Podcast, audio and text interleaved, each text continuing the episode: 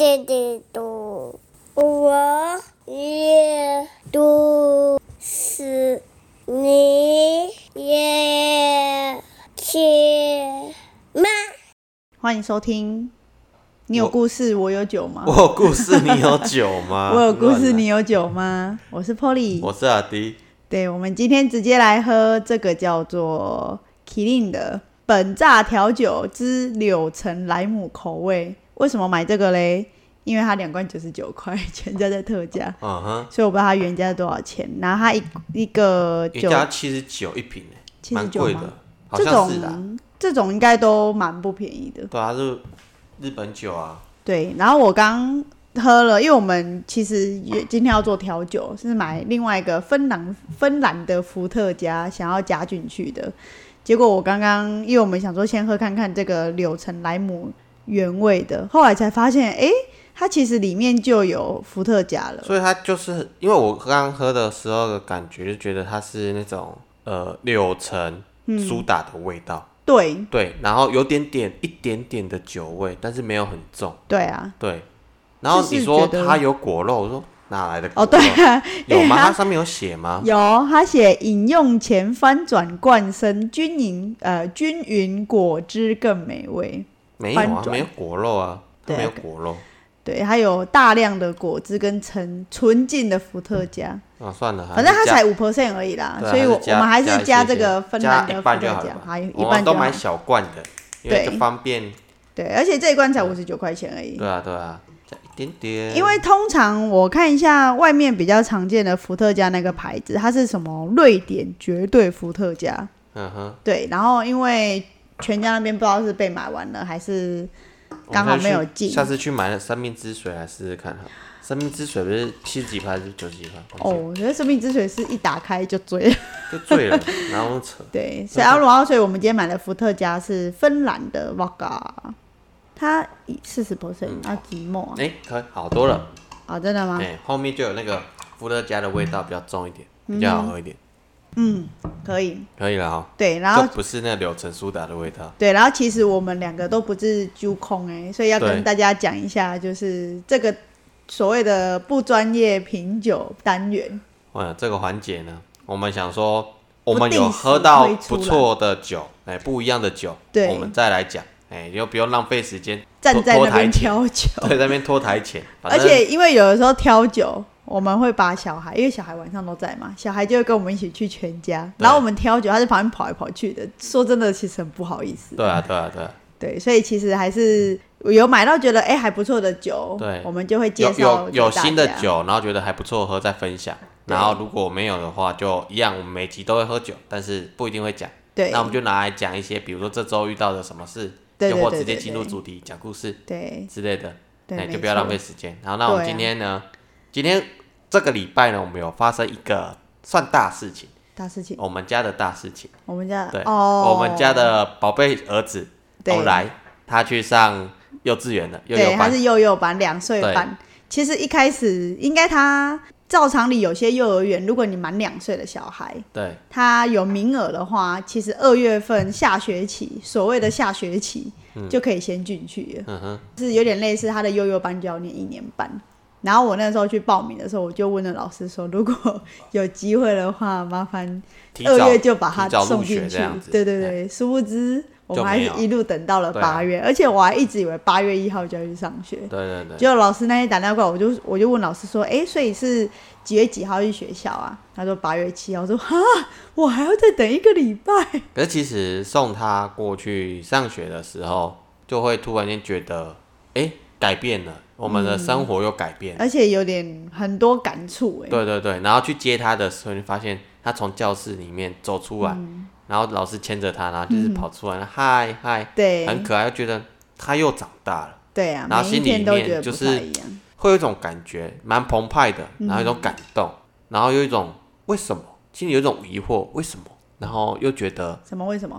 就是不知道，就是 就是有一种很疑惑，为什么？为什么你在那边？哦，这种感觉你不是应该要跟我们在家吗？对对对，然后就是会觉得哈，你要你要进入社会了，嗯，对，他已经开始社会化。对，你要开始社会化，对然后再过个几年之后，你你就你就要对上小学，然后要出社会，家。面对这个社会，然后面对这个很多疑难杂症的问题，我那天是说一个什么名词？人人间险恶吗？人间险还是啊恶吗？就他就要接受这个社会的不公不义，对对对对对，因为我们尝尽了很多不公有点太夸张。对可是我觉得这是他真的会面对的事情。对啊对啊，就是去上学可能还好，嗯后来如果他出社会，应该我们感触会更深。哦对，他开始赚他第一份薪水啦，类似什么。的。可是因为你因为你看他其实才两岁半，哦对，然后你就觉得 其实这两两年半的时间。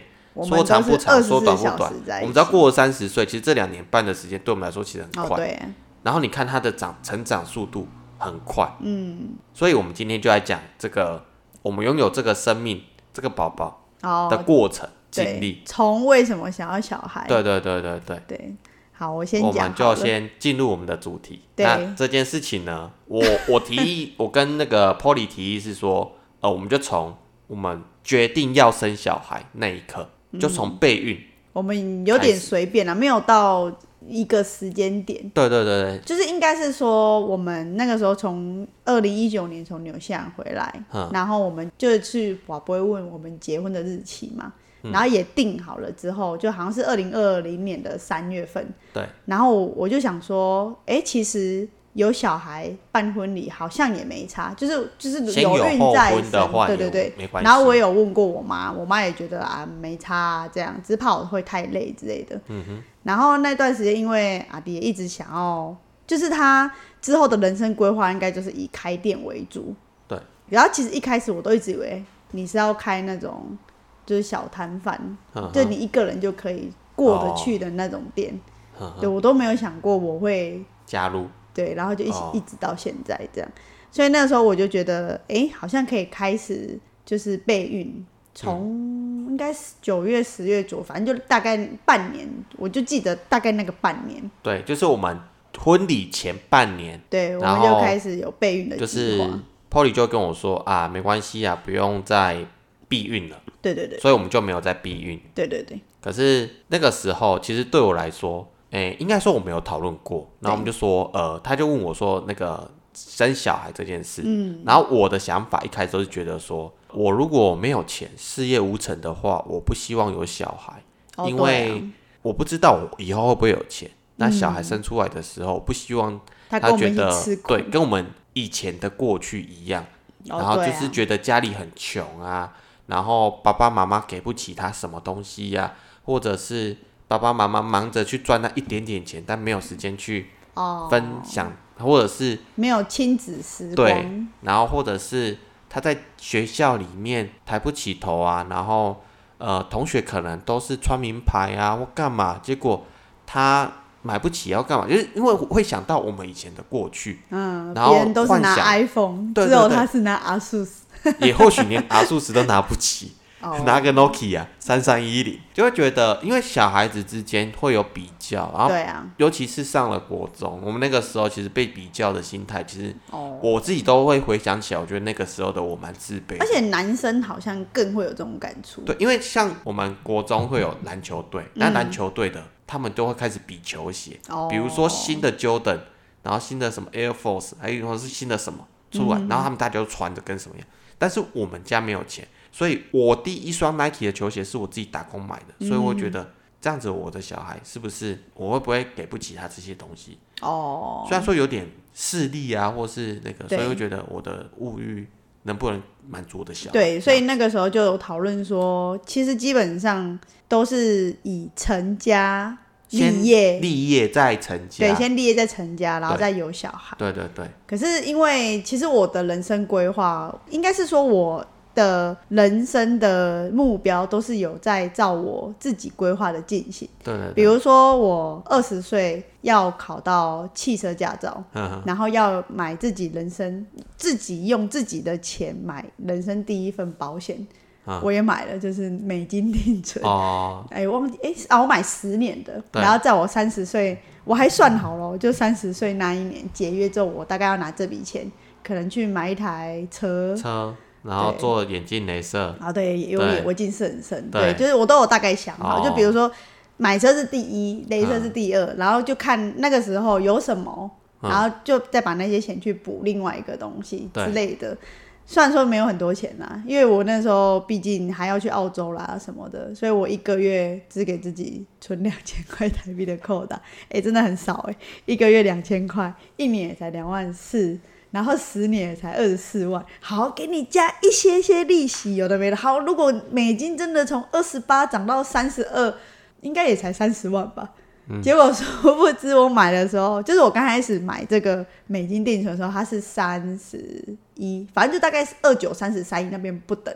等到我三十岁的时候是二十八块，对啊，就是疫情那个时候，美金大跌的时候，我们才刚好到期，对然后需要用钱，对，我们需要钱，对所以我就把它解掉了。就有把它解掉，对但是没有马上把它换回台币。对我，我把它拿去美国做那个美股的买卖买卖这样子对，就直接把它汇去美国。对，这题外话，然后再来是二十三岁大学毕业，我要去澳洲。嗯，对，然后可以的话，三十岁要生一个小孩，对，三十岁以前要一个小孩。好，我们有点扯远了。那个时候就是 那个时候，Polly 就说我的计划就是三十岁我要小孩，所对，以三岁以前。所以对，那要有小孩，想必他也是要结婚。那哎，没有，其实我没有把结婚算进我的人生规是划，可是我要有小孩，哦，因为我觉得要年轻的时候持有这个那你你小孩你好，OK，没关系，这是观念啊，没关系，这不是我们今天要讲主题。嗯，然后呢，那个时候就是我们决定要结婚了，所以 Polly 也说，哦，那就不要避孕，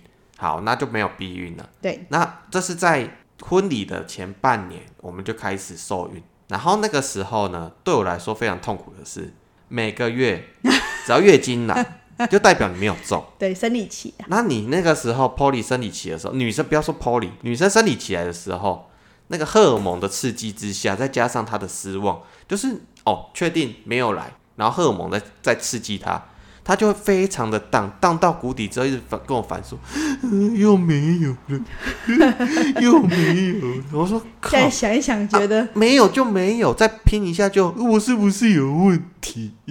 然后哦，对啊，没有，没事，没事。然后我就每每个每个月只要他月经来，我就安慰他说没有，其实没有问题，或许有问题的是我，或是我也觉得，我后来也觉得应该是对，然后他跟我说 我们要不要去婚前健康检查？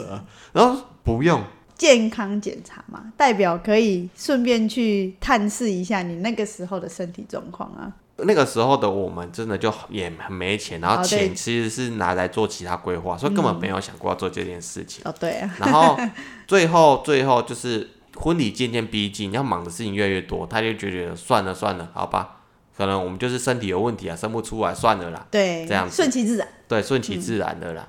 然后我们就办了婚礼嘛，婚礼一结束之后就开始筹备开店的事情，对，马上，马上。然后后后来就我们开了店，还在还没开幕，才开店的第一个礼拜，哎，试营运的时候，然后就觉得 Polly 很奇怪。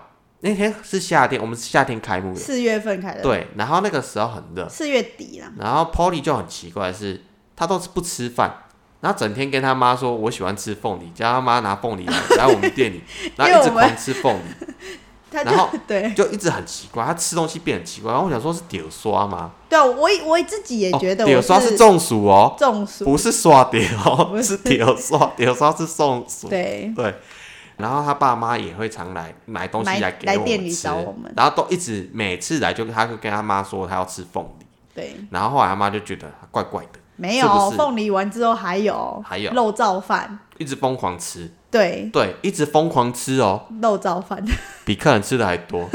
我们每那个时候没什么客人，都靠他在吃，对，吃啊，很然后我多。本来就很爱吃饭，然后后来又不吃，然后他就后来又吃不下，再隔了几天之后说，我吃不下，我都吃不下，什么都吃不下，然后就对觉得他很奇怪，然后我就说，好吧，要不然你去检查一下。不是你跳过好多。老，板因为说中间因为我们店里没有装冷气，对所以我就一直觉得我应该是中暑，哦，对，因为然后我我们那个时候还没有装冷气，对我们一开始冷气买了，还找不到师傅来装，哎、对，其实我们一开始开店是没有规划要装冷气，到底为什么没有规划？没钱吗？因为那个时候疫情已经爆发了，觉得装冷气密闭式空间，其实暂时先不用。哦对对对对，因为我们是在疫情期间开店的，对，这也然后是很猛哎、就觉得密闭式空间可能大家会怕，对。先暂时不用花这笔钱，因为对那笔钱花出来也是很大。对，一台，因为我们店里又大，所以我们要对。买吨数比较大的对冷气，那相对的价钱就比较高。，对，然后整个下来就很贵，然后想说，哎、能要么找个借口说这笔钱先不要花，对 对，然后殊不知不行啊，太热了。对的我们真的是开幕完，因为试营运一两个礼拜有吧，然后开幕那天就很热，对对对对，对，然后开幕完我们就马上买冷气。了，买来了放在那边，嗯，是吗？哎，放在那边，没有然后找不到人师傅来装冷气，是后来开幕完之后才才装的。哦，OK，好，扯远，反正就是那个时候，就是我就先吃凤梨嘛，然后我吃完之后又去吃了很多肉燥饭，然后吃完之后发现，哎、我自己吃不下，然后再过一段时间吃了饭，大概过没一阵子，我就跑去厕所吐，我就一直会跟阿迪说，我去下厕所，然后就去那边就开始一直有那种很反胃的感觉，对，然后某一天我就自己有觉得，哎、该不会是中标了吧？嗯，对，然后我就自己买了验孕棒回来验。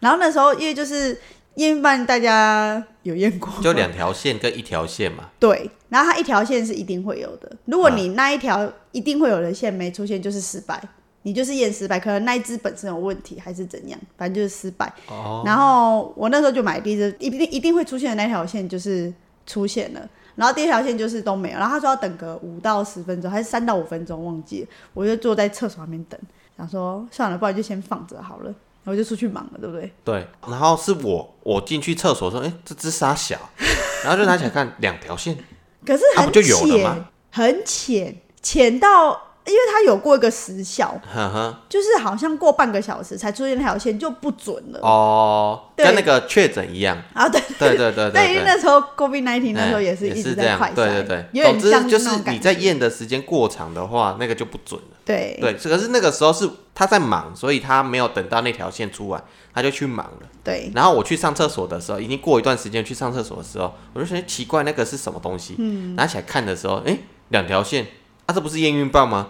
对，嘿，然后后来我就找一天，因为我们中间有空班休息，我就跟他说，帮我去看一个妇产科好了。然后我就自己开车去看，去嘛。然后医生就说，哎，啊，那护理师就说，那你有验孕了吗？我说有验过，然后我就拿照片给他看。他说好，那你不用验了，你直接去照超音波这样。因为我之前有看过妇产科，我忘记是什么症状去看，然后去的时候他们就有先叫我去验孕。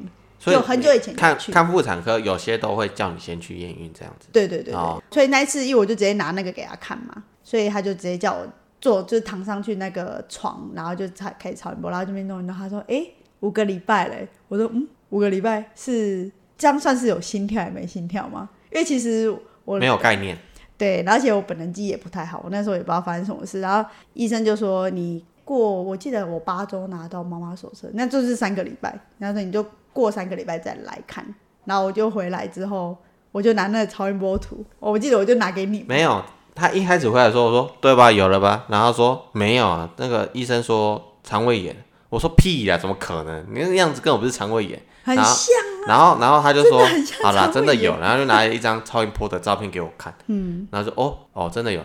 结果那当下心境也没有多大的冲击，就哦，对啊，你很正常哎、你根本没有任何的反应，我不知道该从什么反应啊，哦。我就哦，我要当爸爸了。其实当当下只有一个一个感觉，就是责任又变重，哦，对。对啦，然后我没有特别的高兴，是因为我反倒觉得压力比较大，对啊，那喜悦就会比较不会被没那么大。对对对，可是我觉得来都来了，就接受吧，对嘛？啊，不然怎么样？啊，就来都来了，对嘛？反正就有什么事情没遇过，以前再再烂的事情都遇过了，对啊，啊，这个新生命来，就这样一起把它给熬过去嘛。对啊，然后而且我还记得我们开幕那一天是母亲节，对然后我妈他们都有来，就全家都来嗯吃饭。然后比较闲的时候，我妈他们还在，我就跟我妈说：“哎、妈，我要送你母亲节礼物。”嗯她说：“啊，什么物件？哎呦，你这不应各位用就是送礼物给我，拍谁啦？这样，然后我就拿超音波上面给他，我就跟他说：“哎、恭喜你要当阿妈了。”然后我妈说：“吼、啊，你们要开店，你还怀孕，这样不是很累吗？什么什么的。”对对，她就也其实很替我担心呐、对啊对啊对啊对，然然后之后就八周回去嘛，你有陪，你就陪，你就陪我去了，对不对？对啊！之后后面的产检我都会陪你去了。对对，然后我们八周去就拿到妈妈手册吧，我对记得。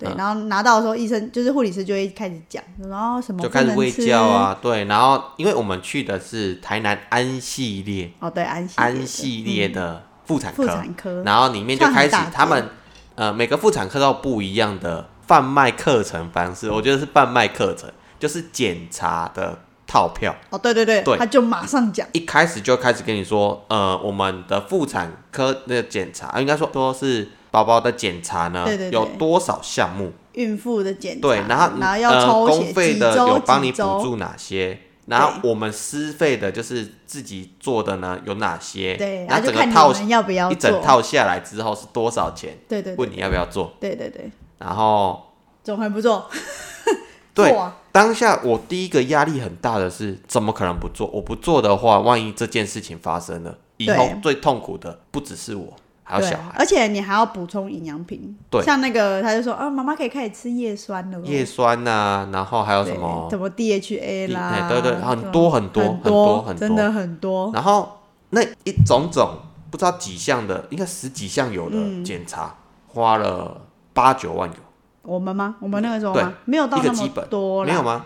一开始就是协议检查嘛，没有一整套一整套。你说他说的一整套哦，哎、没有包括后面的后后面更额外的、哦，没那么多啦，我看一下，没有，我们是一直到羊膜穿刺才花两万多块，那那那前面的话大概一万五左右，这一万五吗？对，就是抽抽血啊，哎，然后基本的唐氏症验血检查那一些。对，然后其实因为像羊膜穿刺，人家说会建议给高龄产妇对。去做这个检查，因为高龄产妇就是你产妇如果超过三十二岁吧，就是宝宝罹患唐氏症的几率会变高，对，所以政府还会有补助的那种。然后我那个时候就是先做了初期唐氏症的检查，就是就是先抽血，抽血完之后去看宝宝的颈部透明带。透明带，对，对，反正我那个时候的检验结果就是有点超标，以我的年纪来讲，不应该是这个数值，可是那就是数值多少我有点忘记了。呃，红来那个时候的颈部透明带测出来，因为他们会直接他们会直接用那个超音波去拉，然后之后去量那个颈部后面有个透明带的厚度，对，然后它一般正常值似乎是一公分，然后它是两公分过厚，对，假设是这样子对，忘记那个时候的正常值是多少，嗯，然后就会有过后的情形。那个时候医生就说，哦，他的这个地方算异常。那通常呢，唐氏症宝宝的话，颈部透明带都一定是比较厚的，对，对所以就建议我去抽，血。但是不是每个每个人过后就是唐氏症宝宝，嗯，所以建议我们要再去做抽血以外，还要再做羊膜穿刺。对然后之后就是我们还要再去做羊穿，羊膜穿刺的是给三十二岁以上的高龄产妇才有我忘记三十还是三十五，忘记了他就会政府有补助，政府有补助，但是因为那个时候的 Polly 是还不到三十29岁岁，二十九岁，所以其实是没有补助的。可是因为他有检查到异常，对我们是因为超音波异异常，对。对，所以这个项目羊膜穿刺这个项目就是政府那边帮我对们补助如果没有6500补助的吧，话，对啊，六千五，我就记得6500六千五，但是有补助的话是多少？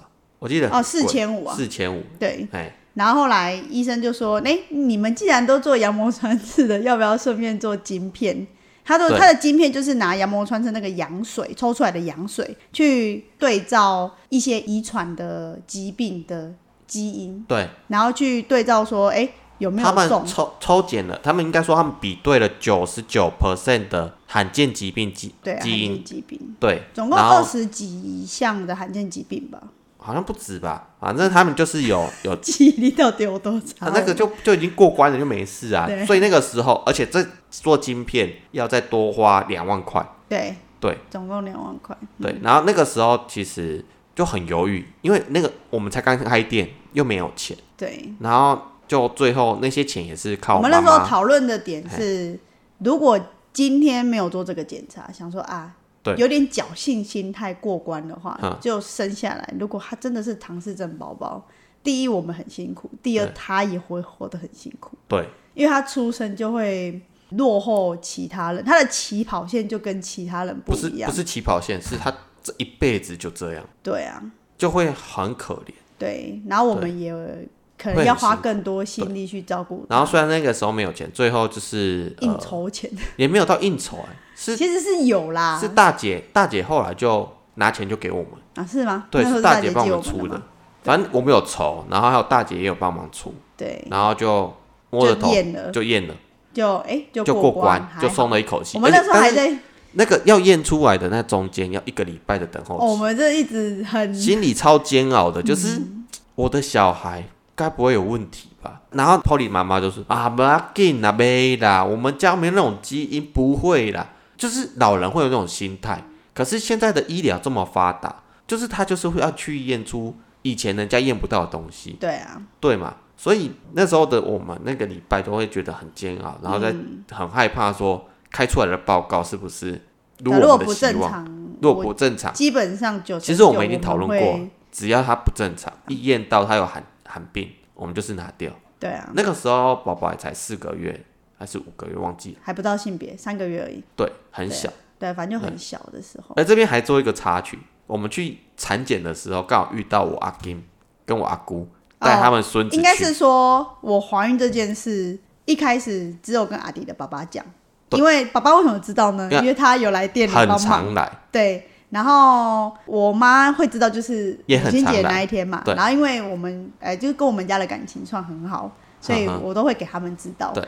然后阿迪的妈妈那边，因为那时候就房子的事情闹得很不愉快，嗯，然后我妈那个时候也很少来我们店里，她根本没有问过啊。对，然后那个时候刚好也是人家说的，就是三个月不要讲 不，要讲。然后再加上宝宝有问题，哦，所以我也不敢讲。对对对，因我那时候也为没。我我怕我妈的大惊小怪会让人家觉得不开心，嗯，因为这种情况下我们压力其实很大，第一是钱，第二是宝宝问题，然后如果再有人多嘴，我就觉得我怕我失手打我妈，真的啦，是没到那么嘿也没有那么夸夸张啦，所以我就没有跟我妈讲，可是偏偏我们在产检的时候刚好遇到我阿金跟我阿姑，对，因为他安系列的都是这样，对妇产科妇产科还有小儿科，然后他刚好带他孙子，表姐的女儿对对对，去看去看生，医生。然后就遇到我们，而且你还啊你哪来先认他，然后就哦，就乌啊，啊产科啦。的有啊，阿的妇产科，哦，恭喜耶，恭喜。耶。然后结结果我我妈回阿姑家的时候就说你有孙啊，那么跟大王讲，然后我妈才知道。我们有小孩。我们有小孩，然后她是透过阿金跟她讲的，阿金就说哈，你们在哦。啊，拍谁拍谁这样子，然后我妈就就很生气，整个气炸，气炸，就是 打电话你们有小孩不敢讲，或者怎样怎样。我后来就跟她说，我没有跟你讲的是小孩在检查上有问题，加上我们有很多金钱上的考量或怎样，啊所以我不敢跟你讲。嗯，当然老人家也听不进去，他就、啊 anyway，反正事情就过了，就算了。对对对对对，这是一个中间的差异。我还跟我妈吵架，吵很大。接下来就是等到完全连羊膜穿刺那些晶片检查都没问题，我就对发文了。然后在这段过程，怀孕的过程最痛苦的是 Polly，就是我们开店了嘛，然后我们开的店呢，我们是做鱼汤的，对，我们是然后肉燥饭。然后 Polly 从怀孕到要生前两个月，六诶六个月，我吐到六个哦，月，吐到六孕吐，闻到肉燥饭吐，然后你怎么要去做工作？闻到鱼汤。然后我们就是做鱼汤，对，不是是那个汤在滚，对，我就哇完了，然后再看那个袜舌，因为肉燥滚的时候会有味道嘛。呵呵，你如果保温的状况下是没什么味道，可是你在看袜舌本，对，你只要搅拌一，拉，哎，味道扑鼻而来。对我就赶快包一包，然后就开始我去厕所，然后开始拉把。然后每天，然后每天他就跟我说，我去厕所一下，我说好好，我知道我，大概一天要去个六七次吧，我不止不止，反正然后就是一直待厕所。就是呃，而且越来越严重，越来越严重。对，有一段时间很严重。然后孕吐到真的没办法，他真的不知道该怎么办，因为有点困扰。我们真的到困扰到去问医生，医生也是没办法啊，这也是荷尔蒙啊，或是怎样、啊，对对对，这没办法他说法。：“妈妈，你过说四那个月过后就会好了。”没有，没有是个月而且他是有有开类似孕吐的止啊，止止吐吐药对，可是我没有吃，因为我觉得我没到那么严重。有些妈妈是吐到要去医院吊点滴的那有种。这么扯的？对，就是他们完全连喝水都会吐。我那时候可以喝水，可是不能喝太多，呵呵，就大概两口吧。喝了第三口我就想吐了，我好可怜哦！我所以我就觉得是肠胃炎，因为那个吐的感觉，那个反胃的感觉，我觉得跟我以前得肠胃炎的感觉这太像了。哦，所以我才一直觉得怀孕的过程就是长达六个月的肠胃炎。哦，对，所以他那个时候其实没有什么胖，哦，没有，大肚子，然后体重没有，我肚子也没大，我是一直到七对个月客人发才认得现出，来，对对对对对。客人说。然后六七体重体重呢，其实都不算胖，对我原本就不瘦了，对对对，对，所以一直我大概前六个月只增加两公斤吧，嗯，哎，前七个月，对我是后期就是自己都个，吐掉，然后宝宝也吸收的很好，哎，对，对重点是翁来长得超好的，对，还而且他头又很他他对对对。中间其实也是有过类似紧急、类似出血啊，或是怎么样，哦那都也是小小事啦，就这样。就是去安胎然啊，后最后就什么的，嗯，就出生嘛，本来就是已经足月了，对，然后我们就想说啊，怎么还不出来？因为我听我朋友他们都很迅速，很迅速，就是可能三十七加两天，哼，或者是三十八周，我们是一直到三十九周都没有，而且医生也没有说，哎、要要安排什么催生的日期，可是他每次产检都跟你说，哦，头太大了哦，要小心哦，那个糖啊，然后精致淀粉啊，少吃哦，不可以吃哦，米饭也少吃哦。哇，我想还有什么可以吃？对，中间就是也有一 呃也有一件事是我原本在安系列的妇产科嘛，然后它中间有一个检查是要检测我的血液的含量，比如说什么血红素啦、嗯。红血球素啦、白血球，就一些基本的血液检查。对，做完检查之后，过两天妇产科就打给我，就说：“诶，妈妈，你疑似有地中海贫血？啊，那你早一天把爸爸也叫过来要做检查。如果你们夫妻两个都有地中海贫血，你们就要再进一步检测你们的地中海贫血是不是同型的。我有点忘记是同型的要比较危险还是不同。总之我也要去验有没有地中海贫血。如果也有，我要去大医院。我们两个要去大医院一般这种私人。诊所没有在做这种检测，然后我要再去大大医院检测我的地中海贫血呢是哪一型，对对它跟对对对。它的配对起来呢会不会影响到宝宝？如果会那这这个宝宝就不能保了。没有，就是他生了下来，可哎是可能活不过六个月。对，就是很难保得住他的。对，然后结果下个礼拜，因为我们都礼拜一休息嘛，对然后刚好我预约的那个医生也是礼拜一，然后就下个礼拜一，阿迪就跑去抽血，然后全部妇产科只有他一个男的坐在那边被抽血，他是对说还好，后来结果是 OK 就的啦。就 OK，可是就是 Polly 天生就血红素过低，哦，对我本来就血红素，然后再加上小孩的那个时候就是都会去开始会看一些就是人家生小孩的生产过程啊，需要注意什么啊或干嘛的，对。然后也有点自己吓自己啊。对，没有，我觉得是加上我们那个产检的医生，他比较谨慎，对。因为他每次去产检，他都跟我说，哦，小朋友的头有点大，啊、妈妈你那么小只，因为我本人比较小，然后我又是骨盆腔比较窄的人，嗯，然后他说，哦，你那个淀粉要开始少吃哦，啊，面包也不要碰，面也不要碰。你就吃五谷杂粮啊，这样。五谷杂粮是我最讨厌的东西。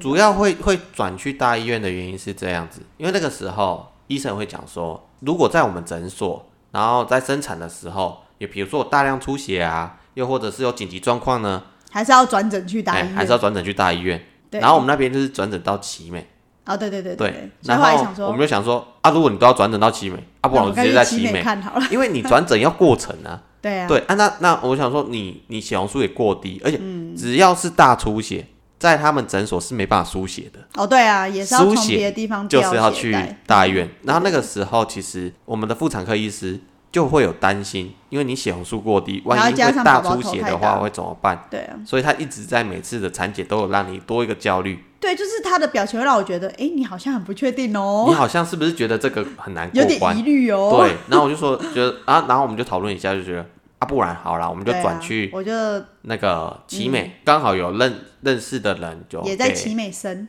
对，在奇美生，所以我就跟他挂他信任的妇产科医师，然后就挂他。然后我就大概三十周左右就过去奇美对看了，所以后来是在奇美生的。对对对，后来就是足月了嘛，然后一直不出来，那一直不出来，我说啊，到底要不要出来？然后有一个传说，就是只要你的待产包嗯，封起来，就是要宝宝出来，也也没有啊我三十七对啊就准备然后那个时候刚好我们想说啊，要不要出来？好烦哦，因为很怕出去外面玩啊，或是干嘛，然后突然间你要生啊，作的时候，哇，我我我会很紧张，我干嘛？然后啊，到底要不要出来？啊？不出来。啊，算了算了算了算了，你不出来啊，不然隔天刚好休假，然后我们想说，那个时候《鬼灭之刃》的电影刚好出来，我说啊，不然明天去看《鬼灭之刃》好了，大家都去看，不去看也不行，就是觉得说啊，好不好？明天去看，然后就睡觉了。然后就要睡觉的时候，你就跟我说，哎、哎、阵痛阵痛，很频繁，然后就开了那个 app，半夜两点，我们都大概两你点睡觉。二点的时候就在那边说你没有啦，两哦两点，啦对对对对对两点我就用那哎个，就是有一个帮你测宫说对阵痛的那个频率的 app，对然后我就在那边测。对，两点的时候我还想说啊，明天休假，然后没关系，我我晚一点再睡觉，然后晚一点再起来，然后再去看看电影，对，看电影哦，完完美的对策。结果就得杀一个措手不及。两点的时候跟我说：“哎、阵痛阵痛。”我说：“现在吗？你确定？”他说：“没有关系，我再测一下。”我说：“好，你再测一下，我先去睡一下，因为我怕我之后没办法睡觉。啊，我就整个晚上没睡，我就是睡睡醒醒。对，然后之后我就睡睡睡，之后之后他跟我说：“哎、a p p 说叫我现在赶快去医院。”其实 App 都会提早紧张，对，对。我有觉得。然后他就说：“App 叫我去医院。”我说：“好好好，那你等我一下哦。啊，不是好想睡觉，压倒最后一个稻草，一定要吗？是？对，是我去上厕所，然后我突然觉得有股液体流出来，我想要该不会是破水了吧？嗯。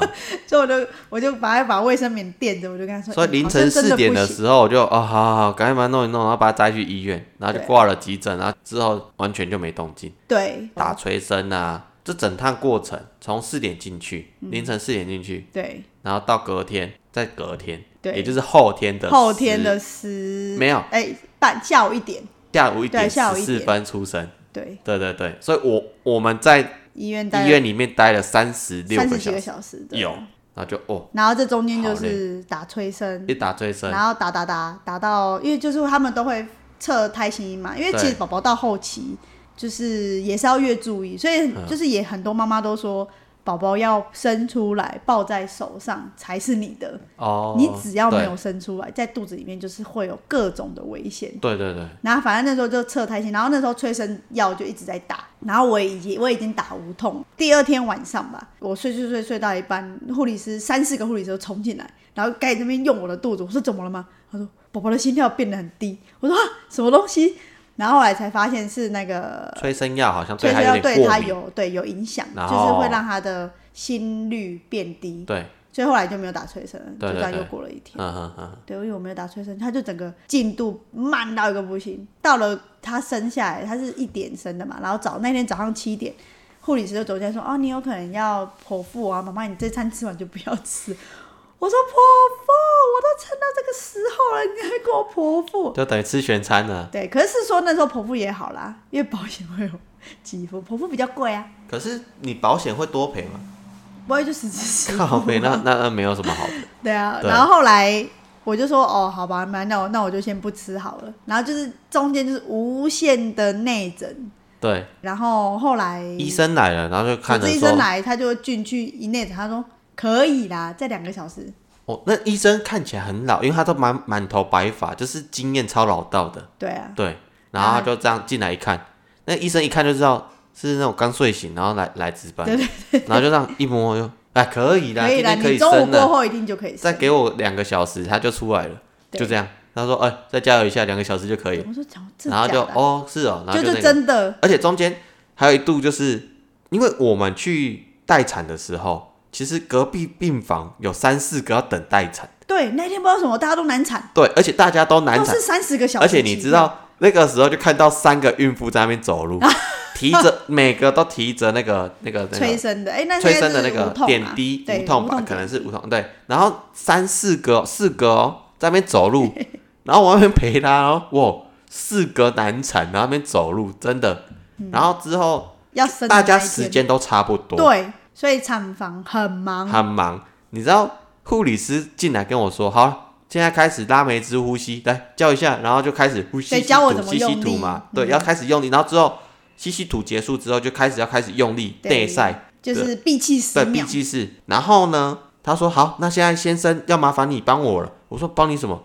太太在用力的时候，你帮我看一下下面有没有头发跑出来。然后五十块硬币哦，五十块硬币只要这么大，你要马上叫我们哦。我说 你叫我看，你对不对啊？哎呀，我们现在很忙啊，你看你不看谁看呢啊？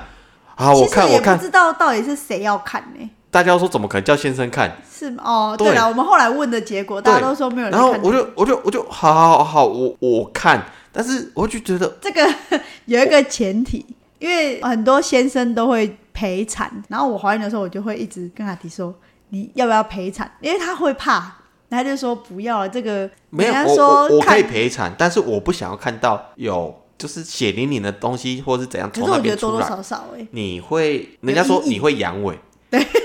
你会以后看到那东西你没办法，对对对。你不会有性欲的，对，然后后来你儿子。后来讲讲讲讲讲到说不知道是谁说服你，你就说好啦，我其实。其实我会愿意去陪产的，但是我不想看到那个东西就是血淋淋的从那个地方，可是我再加一觉得多多少少噗出来都会耶，然后我想说这样子蛮看的蛮恐怖的。对对对对所以后来我们住院的时候，我是勾先生要全程陪产的，对，其实我也做好心理准备，是我要全程陪产。可是，在那之前，就是一个护 就是理师叫我去看那十块个。硬币大小那件事那。我怎么可能去看那地方？就是帮忙看，我对啊，我就觉得莫名其妙看到都是。血吧，对不对？对，就是一滩血在下面啊，我好痛，然后我就觉得哦，想到我就觉得好痛。哎，所以后来就已经挤到哦可以了。护理师刚好也是你有看到是是我没有看，哦，是后来就是我真的没办法看，是护理师自己进来看，对，然后就觉得哎、可以了，可以了，好进产房，进去之后就叫我说哎、你准备换装，然后我就换装，我在那边等等等了大概十分钟吧，好，你可以没有那么进去了。久啦，我进去很快就出来了。可是我很、很晚才进去，然后我就进去了，我就哎、好了，啊啊，我已经准备要剪肠子了啊，肠子哎，然后我儿子已经在旁边清理，我说干，还有另外一个是不是啊？其实肚子还有一个，然后哎、所以小孩已经出来，而且整理好了，已经在帮他擦鞋了，擦擦什么擦什么了。对，所以那个时候发生什么事，也只有 Polly 知道里面发生什对，么事。反正那时候进去呢，因为我已经痛到一个不行了。因为我们是被推进去的嘛，坐在病床上面，整个病床被推进去。可是你要自己移动到产台上，你不是人家就怎么一二三，不是，是你要自己爬过去的。嗯然后那个护理师就说：“来，就是照刚刚练习的那个样子，而且他那个闭气十秒哦，就是吸气，然后闭气十秒，因为很痛嘛，你就会不自觉又就一放掉，不可以嘴巴张开，你嘴巴是不能张开，就是不管你咬牙切齿，就是这样是不行的。你要整个嗯闭住，而且他还会跟你说不要出声音，你就是用力十秒，而且要就是数十秒。他们这边一二三四，然后就是说我就用力了一下，然后医生就说：“诶，好像差不多了。诶，妈妈你先等一下，你先等一下，先生也要进来吗？”然后那个我就说他没有要进来，他会怕。然后那个就是当初叫你看五十块硬币大那个住院医师就说，对对对对，他他先生会怕，先生会先生不要进来。然后我的主治医生就说，好，那来我们再用力一下哦，就出来了。我只用力两下，小孩就跑出来。你看那时候已经多紧张了。对啊我，说赶快拉出来，我很痛，而且我觉得很神奇的是，真的出来就不痛了哎、我觉得生小孩真的很神奇耶、就是我这边痛了三十几个小时，然后就不出来之后，就真的就完全没，不痛吗？就是剩下就麻麻的，就可能为我看到是医生在帮你清那些多余的，就是你有看到哦，我没有看到，但我知道他在清很多东西。哦，我没有看到血，我没有看到那些东西，但我知道他在你。怎么知道？他有在这个拉的动作，对，他有他有这个动作，然后他就是可能进去啊，然后弄弄弄弄，你你大概会听到那些声音，就是很像你血块的感觉对对，你在你在菜市场，人家在那边清内脏的那哦，种感要修觉。，对对对对到底是是清什么？恶露啊，就是那些 血块、恶露啊什么的。对对对对，所以我就想说，哦，你一定很痛，对很痛啊，很痛。对，所以出来之后就还好，跟经痛比起来，比经痛痛一千倍吧。一千我倍。我是会痛，可是我没有痛到要吃止痛药那种状况。嗯嗯嗯。可是我就觉得真的很痛。然后他生完了之后的过程，我们两个就讨论说不生了。还没生之前就说不要再生第二胎了你是生完觉得痛到真的觉得不行啊！对啊，就是这中间呐、对，然后我们两个就哦，对对对，还没生出来，在待产我在做那个我们两个，我们两个就说好，这胎就结束了，不会再生第二胎了。我们之前怀孕的时候还在庆幸妈妈说要生两个，我们还想说，诶如果可以的话，经济允许的话，我们可能就生两生两个。现在然后他那个时候真的就是一直生不出来，然后在待产球就一直做，然后边做边流眼泪，然后一直狂做，然后说好了好了，你就这胎生完，我们就不要再生了，之后就不要再生了，真的很痛欸我们不会再生了。对啊，而且因为可能我比较矮，然后医生、通常不是小孩生出来之后会放在一个台子上面稍微替，你要剪脐带嘛。对对对，呃，我的脐带很短，对，他说翁来的脐带是他见过有史以来最短。的。是有史以来吗？对，是因为哦。它通常都会有一个类似放宝宝的台子，对。然后会把它整个拉到那个台子上，然后之后再剪脐带。他是这样说的啊、对啊，他那个时候跟我不，描述这样，他说拉不到，对，那脐带不到一公尺，很短。他说真的拉不到，他他说他第一次抱着小孩剪脐带，对啊，对没有他说是请人家超短。抱，然哎后然后他剪这样，对，然后就小孩顺利出生了，我们就去月子中心，就去月子中心。去月子中心过后的隔大概一个礼拜吧，嗯，就要回医院产检。所以那天呢，产检，这是小朋友哦新生儿筛检，新生儿筛检，然后那天呢，我在家里，然后我就准备东西，然后去要去月子中心，在 Polly，然后 Polly 呢就抱着宝宝，然后我们月子中心在二楼，我住二楼，然后我要去一楼，哦，我就去宝宝室，嗯，然后就是接到我们来之后，我就要去按电梯，然后因为新手妈妈嘛，不知道怎么单手抱小孩，然后又很怕他会掉下去或什么的，所以我是两手抱着他，脚踮起来按一，然后我脚放下去之后，我就突然觉得一股热流，可是因为在生完之后，我都会时常感觉就是所谓的恶露嗯，排出。可是我就觉得那股热流好像有点大，有点像是一直在尿尿的感觉。然后因为其实，在排恶露我都有垫卫生棉，就是所谓的什么产褥垫那一些。然后突然觉得，嗯，好像不太对劲呢，怎么觉得我的脚也热热的？我就往下看，啪，整个地板都是血。然后到一楼，电梯门打开，我就赶快按关，我就踮起脚尖按二楼，然后到上去我就走出去，大叫说不好意思，电梯里面都是血，你们可以帮我清一下吗？然后我就赶快把小孩交给那个护理师，我就回房间去换裤子什么的。然后你那边的人全部下，因为我住的那间月子中心其实也才六个产妇吧，就是很小间，哎，因为他们没有做宣传，所以很便宜，然后又刚好在我们家附近而已。那个护理师可能也很少看到这种状况，他就有说我们要帮你叫救护车，救护车之类的吗？嗯，我就感觉了一下，发现哎，我头也不晕，然后也没有特别不舒服的感觉。我说没关系，没我去换个裤子，我们等下要再回医院这样。突然觉得自己很猛哎、我应该要去看医生的哎、我其实应该要去看医生的。因为我都在楼下等 Polly，然后我也不知道你后来有原发生上来吗？后来没有上去，因为你那不是在楼下边不好停车。等我吗？哦，没有，我后来好像上去的时候，你已经解决了这件事情了。哦，你就看到全部是然后你血的，我没有看到，你没有看到写？我没有看到，哦所以是你跟我讲的。然后我我抱到小孩的时候说：“哎、你怎么慢然后说：“刚刚发生这一段事情。”我说：“嗯，这假的？啊，你怎么不没有马上打电话给我，叫我上来我根？”本就没有手。对，然后就哦，好吧，然后看他也应该没事，然后我们就回去复检。然后后来小孩就回家照顾了嘛，慢慢长大了。就是这个还是我觉得跟大家分享一下，因为那个时候刚好疫情刚好在台湾爆发了。对，我记得是五月，应该前年五月，小孩才四个月的时候，嗯，那应该他刚生出来的时候，其实他皮肤状况没有很好，大家都会说什么脂漏性皮肤炎啊，又或者是怎样啊，或者是什么一些干癣，然后干嘛的，嗯。所以他脸上都会有一些疤啊或斑呐、然后在疫情爆发的时候，其实大家都不敢去医院，因为医院是病毒最多的时候，对啊。所以我们也不敢回去。对，然后，所以小孩在身上呢，很发现很多红肿，也就是听朋友一些说，哦，如果小孩有一些什么疤啊或斑啊，或是脂溢性皮肤炎干嘛的，擦母你就擦母奶。啊，刚好 Polly 的母乳水比较多，对对母奶比较多还可以分别人喝哦，对我还很多的那种。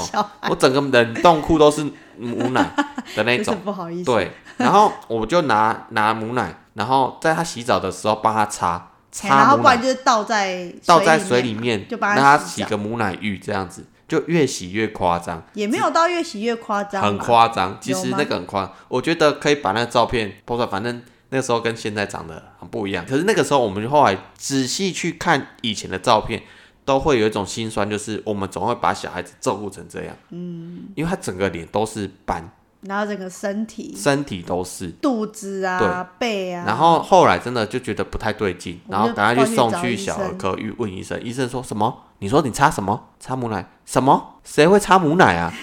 谁跟你说可以擦母奶的？对对对，然后我们就傻眼说，他说你个湿疹，你们这是湿疹，而且这个仔细去验的话，它已经是异位性皮肤炎了皮肤炎了，你知道吗？这很严重因。为异位性皮肤炎起初不会太确定，因为它跟脂漏性有点像。对，对，连医生都没有办法确诊说它是哪一个。对对对。对，直到后面你要慢慢的去观察它。对啊，然后后来我就找了，就是在台南对比较对异位性皮肤炎钻研的小儿科医师，然后后来真的就治好了，好很多好哦，不是很多，整个就几乎就已经全对，就剩下一些一些，如果说他流汗呐、会有湿疹的地方才会有这种疤。对啊，就是像我们两个、啊，我也是很容易长湿疹的。对对对，对。因为我、啊你也我是过敏了，过敏，对，所以其实当初在怀孕的时候，我就会觉得我我的小孩应该也是过敏了的几率百分之两百分之百。对，后来我们在家关了两个月哦、那时候应该八月份才回来。然后因为我们是开店嘛，嗯然后我就想说，我们还是要找个人来照顾他，所以我们那时候就找店附近的保姆。嗯，结果因为那个时候政府还没开放内用，所以我们都只有做外带。然后我们内用区就整个暗迷蒙嘛，嗯然后还摆了一张床，就是我们可以睡午觉之类的，比较轻松一点。那里面有冷气可以吹。小孩就去了一天，然后那一天生意其实也没有很好，因为刚回来开店，你生意怎么会好？对啊，然后我们就坐在店想说，干嘛给保姆顾啊？我们自己顾就好啦，反正也没有内用。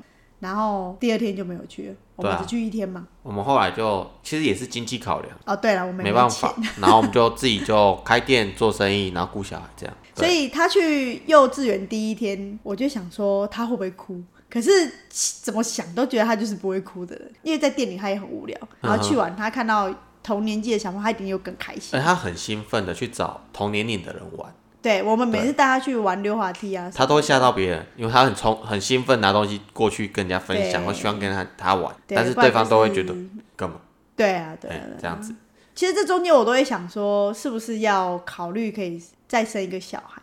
啊，不要了，真的可。是我觉得生小孩生小孩简单，对，可是你要顾真的很难。真的很难。你要顾像红奶，其实是一个很好顾的小孩，他算好顾了，你跟别的小孩比起来，就是敏感性我们听了很多，对，然后就，哎，加上我朋友的小孩，我就哈烦死了，一直哭，吃饭不吃饭，哦，对啊，对啊小朋友的吃饭问题最哎麻烦。对啊然后我们也算是蛮蛮会吃的小孩对，对对，老师也说他吃很嗯多，，然后老师又说，哎，他第一天有哭，诶，在睡觉前想妈妈吧，我想说应该不是啊，可能？一定是吃不饱。你们没有把他喂饱，对啊，对他来说妈妈不重要，吃饱比较重要，第二天老师说，哦，刚到学校的时候有哭，怎么可能？一定是看人家哭在这边装哭。也是，对，我也觉得是这样。其实会舍不得他那么早就要迈入学校的生活。对啊，他从学校出来很可爱，但是觉得怪怪的，因为我们接他的那个位置，就是我们在在是在一个空地等他嘛，在一个校门口的空地。嗯，然后他们教室又在最里面，所以他远远就其实就会看到我们两个。然后我们又穿店里的制服，很显眼。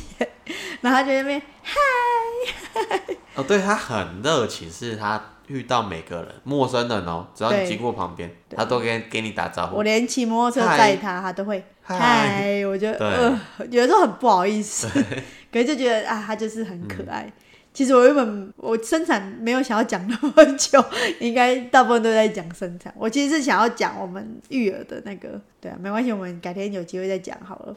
啊，对，最后我想讲一个当初在备孕的时候的心情，我觉得应该很多女生都会有这个心境，就是虽然说那时候阿迪会一直觉得，就是我怎么会得失心那么重啊，或者是不要太在意啊，顺其自然啊什么的。嗯。可是当你开始要决定，哦，好，我要准备怀孕了，你有了这个心态，那就不是顺其自然了。对，所以那个时候的心态就会让你不孕。对，然后后来怎么会有小孩呢？因为我那个时候最后最后一也不是放弃，就会觉得啊，算了，没有也好啦，反正我们要开店了，那么忙，有小孩是要怎么顾？对，我就有了这个想法，然后我就没有再去在意所谓的什么排卵期啊，嗯，然后经期啊什么，我就没有再 care 它了。对，对，然后那半年每次生理期来会很失落的理由，我觉得有点像是，因为有时候会可能故意排在排卵期，就会觉得有种心是想感觉就是我今天念书念得很认真的，可是我只考只四十分，考试好像考书那种一直在玩的人，哎，或者是我只考四十分，我怎么连及格线都没有拿到对？我觉得是这种感觉，呵呵所以会很失落。对，对，这种感觉大于哎、诶怎么没有？可而且因为我妇科也不好，所以我也想说是不是我身体有问题，所以我才想说，不然就 干脆做个检查好。可因为那时候真的是没钱，卡在我们要很用力的存钱，可是我觉得应该跟大家讲的是，如果你有想要小孩，你应该要轻松自然的面对，而不是有点哦我要小孩了，从那一刻开始就告诉自己我要小孩，你这样子永远得不到小孩。嗯，你应该就放宽心一点。可很难呐、我知道很难，但是真的很难如果你很执着于你这次在做这件事情的时候，你就要得到那个结果，你就得不到。我觉得男生也会有压力，当然，哎、那个时候我超有压力的，我超有压力的，我觉得完蛋了，这次再没有的话，我下个月又要惨了，是没有下个月到要被惨了的啦，那就觉得还好啦，我又不会给你，我又不会一直对。只是我觉得还是就建议大家，就是如果你有想要就是有小孩的，你就放轻松一点。对，虽然很难，尽量 尽量，真的尽量不要去想那么多，你可以享受那个过程就好，不要去想说我要哪个结果。对对啊我说生小孩的那个过程，你去享受就好，你就放心去享受那个过程。嗯，然后你也不要一直去想说，我这次做的这件事，我就一定要得到那个小孩，不一定。对啊，你念了如果越是这么考八想，你的压力就会让你的身体无法承受，去接收对方给你的爱意。